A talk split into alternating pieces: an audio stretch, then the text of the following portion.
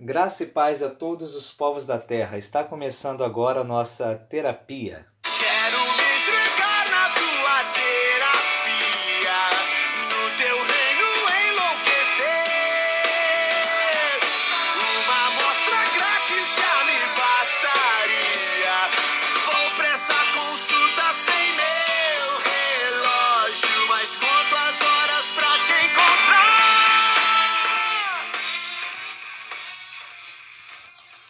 Dando seguimento à nossa série dos Dez Mandamentos, hoje vamos falar sobre o sétimo mandamento, que diz o seguinte: Não adulterarás. Encontra-se em Êxodo capítulo 20, versículo 14. É bem parecido com o mandamento anterior, né? Não matarás. Adulterar significa tirar a pureza de algo né? como eu já falei em outras ocasiões. Se ao tirar a pureza de algo eu estou adulterando aquilo, cometer adultério seria perder a pureza. Então o mandamento não adulterarás pode ser semelhante a algo como permaneça puro ou conserve-se puro.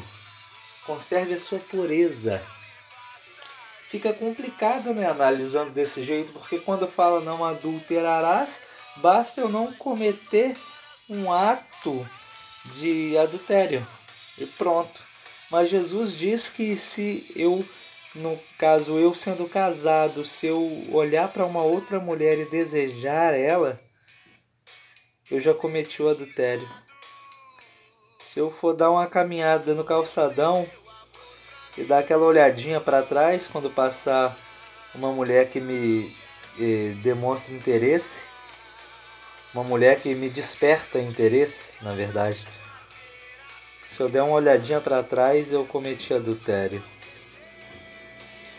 Se eu estiver dirigindo e passar uma mulher que me desperta interesse, eu olhar no retrovisor, eu já cometi o adultério no meu coração. É, fica complicado, né, desse jeito. Desse jeito, quem é que está livre de cometer pecado? Então, significa que eu já tendo cometido adultério no meu coração, é melhor que eu cometa-o na carne também logo, que aí eu já assumo a culpa de uma vez e tá tudo certo? Não, não, não é isso.